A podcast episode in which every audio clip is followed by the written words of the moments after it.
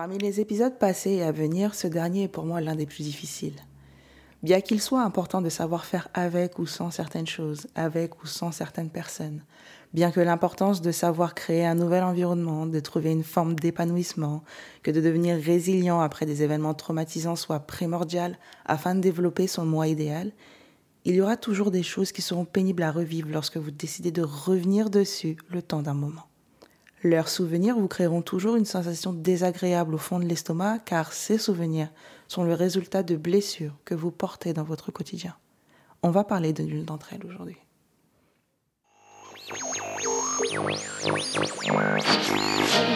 Hey le continent, vous avez atterri dans Mélanie Next Level, la fréquence la plus recherchée, axée sur la compréhension du monde psychologique dans la communauté afro.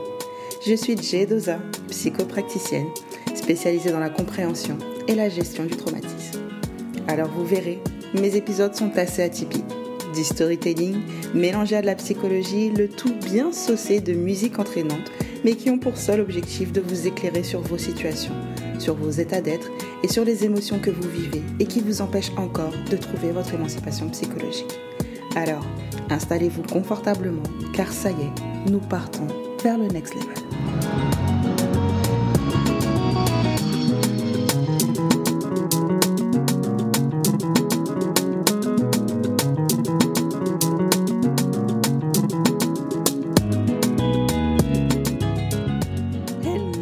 Sans et bon retour dans la fréquence la plus recherchée. Comment est-ce que ça va par ici?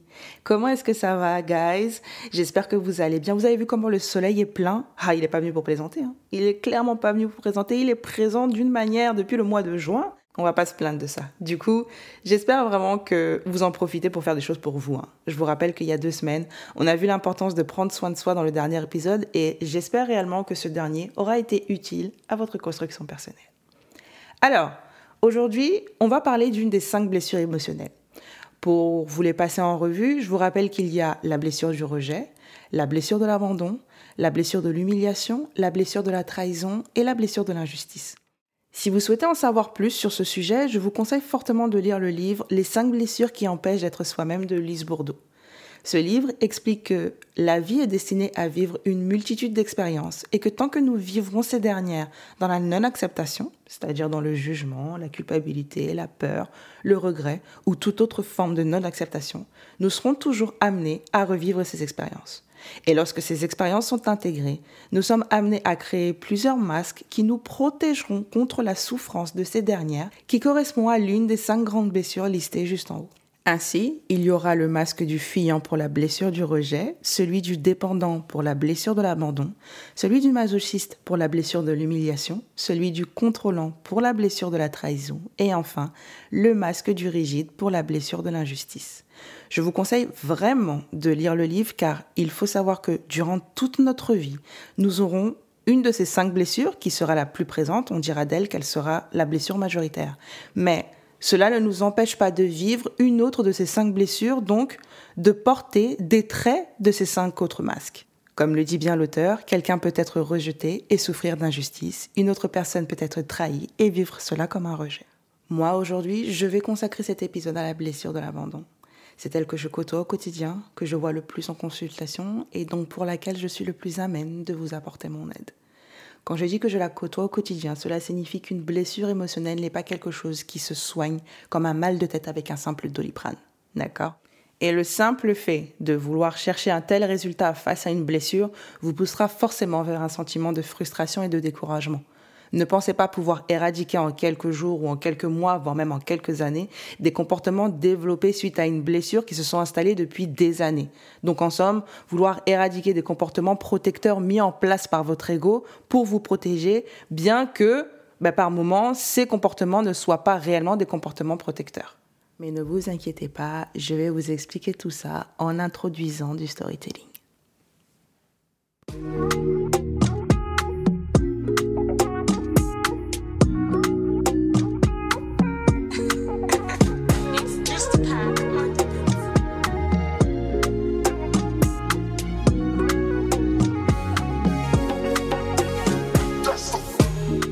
J'ai découvert que je portais la blessure de l'abandon à l'âge de 27 ans en comprenant que j'étais dépendante affective.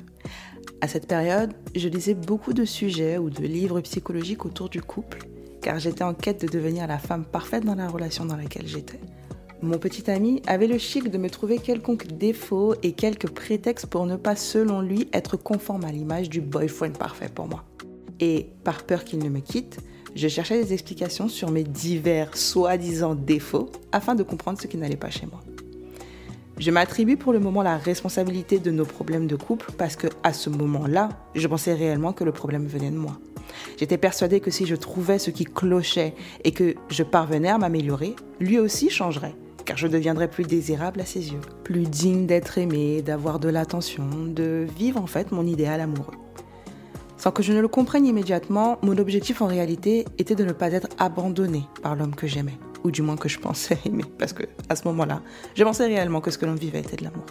La fin de notre relation m'a démontré que ce n'est pas tant le fait de ne plus être dans cette dernière qui m'effrayait le plus, mais de réellement être abandonné par mon ex. Donc il fallait que je sois parfaite. Je me rappelle donc le temps que je lui consacrais, que je consacrais à ranger sa maison encore mieux que je ne rangeais ma propre maison, à toujours me rendre disponible pour lui et pour ses besoins, simplement pour qu'il me remarque et qu'il me donne une contrepartie sous forme de compliments ou de moments passés ensemble. Et comme il ne changeait pas selon mes attentes, alors je le trouvais ingrat, je le trouvais égocentrique. Et je développais suite à cela une forme d'agressivité pour lui faire payer cette injustice. Je prenais des décisions impulsives, je lui mettais des ultimatums, je faisais parfois en sorte de le faire culpabiliser sur certaines choses, donc je le manipulais, juste pour le faire réagir. Je voulais qu'il m'accorde de l'attention parce que j'avais l'impression que mes efforts n'étaient pas pris en considération, que ma gentillesse, mon investissement était, comme dirait ma mère, comme du caviar donné à un cochon. Je ne me sentais pas écoutée, je ne me sentais pas aimée et pour moi, c'était lui le méchant qui me devait réparation. Sauf qu'il n'y avait pas réparation et qu'après chaque dispute, nous trouvions une raison pour revenir l'un vers l'autre. La première de ces raisons était toujours le manque. Le manque de quelque chose d'instable, certes, mais c'est tout ce que je connaissais de l'amour à ce moment-là. Il existait quand même une forme d'amour entre nous, je ne vais pas mentir. Un amour dépendant, un amour conditionné, un besoin l'un de l'autre, un lien extrêmement fort qui nous maintenait ensemble et qui nous a maintenus ensemble pendant presque sept ans. Je reviendrai sur cette notion de dépendance dans le prochain épisode. Alors ici, les avis divergent, car pour certains spécialistes, l'origine du syndrome de l'abandon prend naissance dès nos premières relations affectives avec notre mère, car c'est elle qui est la source d'amour, c'est elle qui apporte l'amour, c'est elle qui apporte la sécurité et qui subvient aux besoins de l'enfant.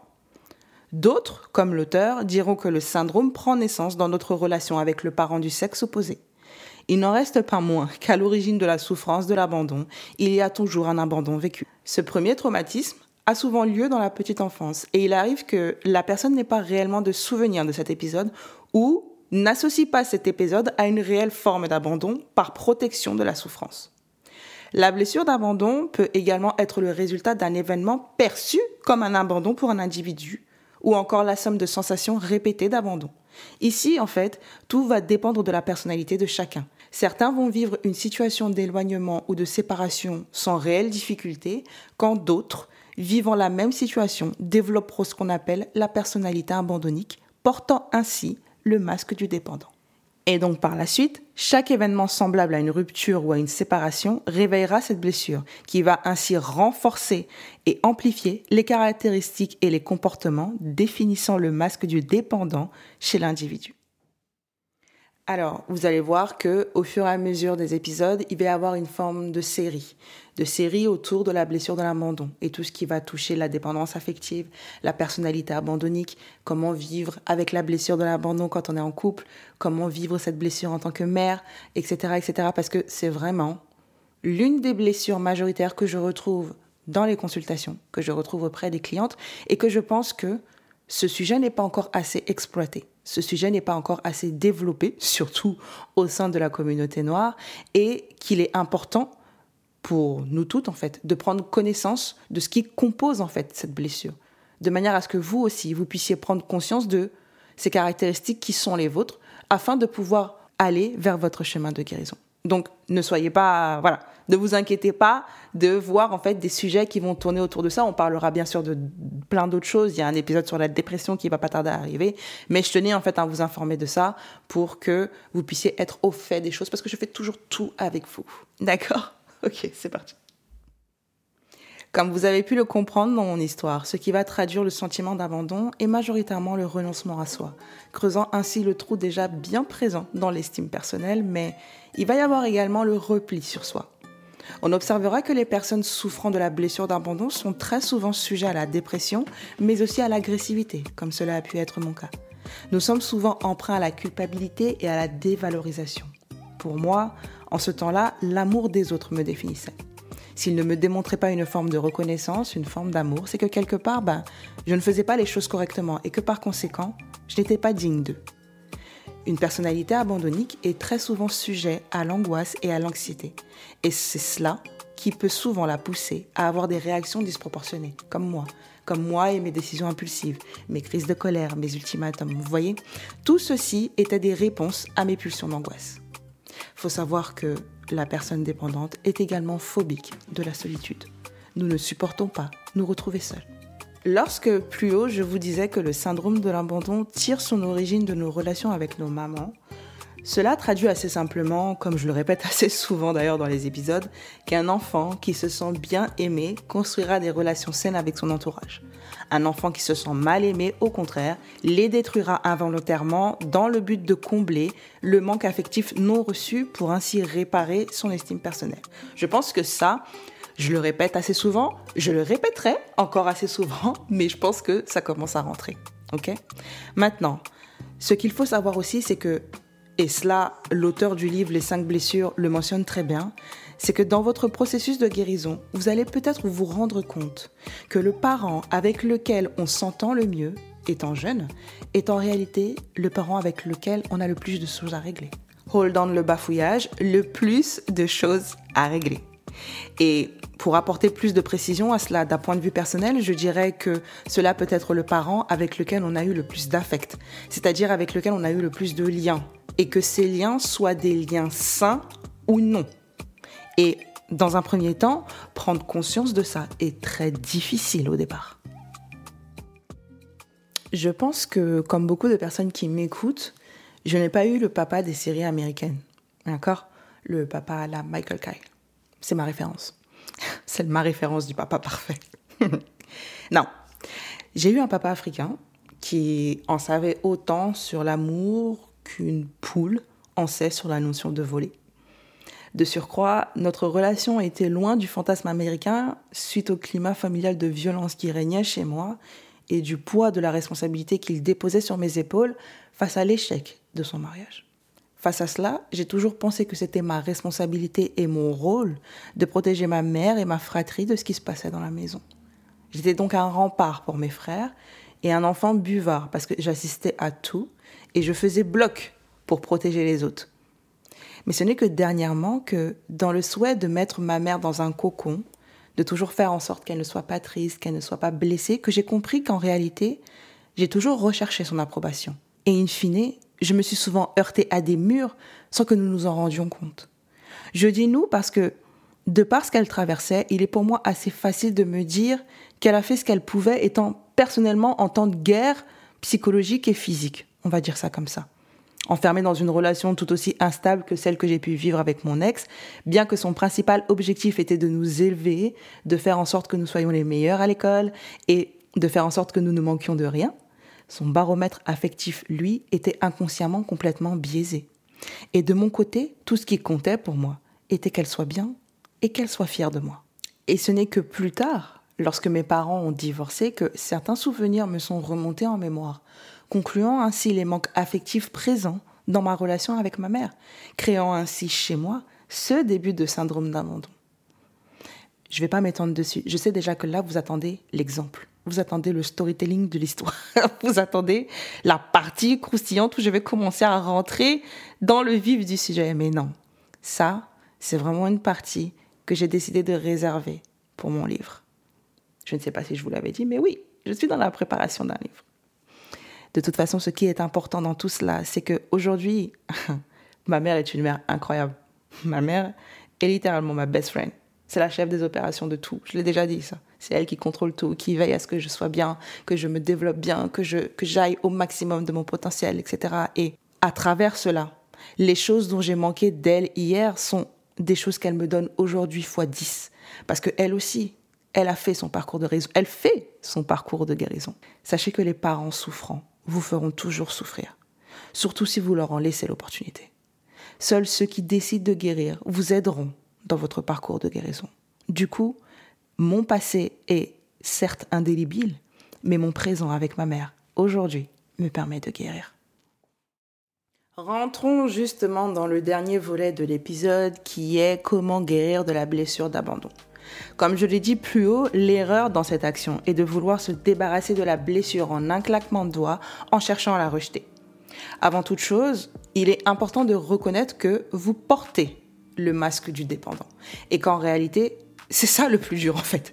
Parce que ça veut dire que vous allez devoir reconnaître les caractéristiques du dit masque en vous et que dans un premier temps, vous allez devoir les accepter. Vous allez devoir les accueillir. Mais je vous promets que vous gagnerez plus de temps en acceptant ce qui fait votre personnalité qu'en essayant de feindre la dite personnalité en abhorrant des attitudes contraires. Parce que c'est généralement ce qui se passe chez la personnalité abandonnique. Afin de ne pas montrer au monde ses soi-disant failles, elle se montrera comme quelqu'un de très autonome, de très solidaire, de très independent woman, ok? Elle fera en sorte que, en société, elle paraisse tout le contraire de ce qu'elle vit en intimité.